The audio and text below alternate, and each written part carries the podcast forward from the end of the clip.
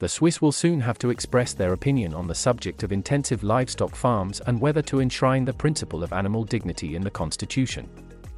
Back in 2018, Switzerland made headlines for establishing new regulations regarding the cooking of lobsters, recognizing these creatures' pain and aiming to minimize it.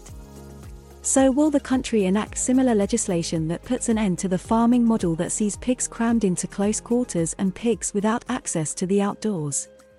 The country indeed has a long history when it comes to laws regarding animal welfare.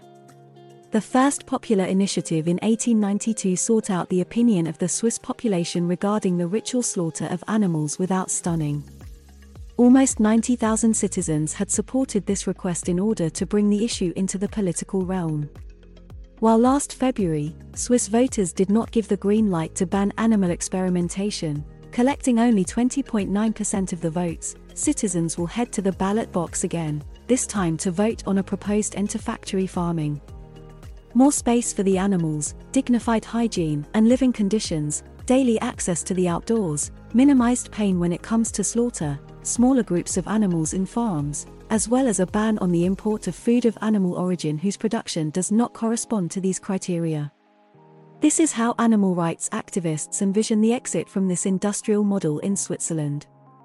The food industry and the Swiss Farmers Union have formed an alliance to campaign for a no vote, suggesting that this initiative would lead to higher prices for meat, milk, and cheese. Is it utopian to envision a potential end to this economic model?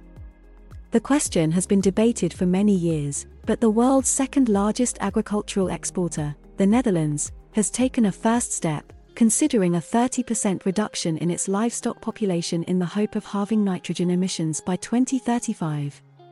Putting an end to intensive livestock farming is not only a question of animal welfare. According to Greenpeace, intensive livestock farming is responsible for 14.5% of greenhouse gas emissions worldwide.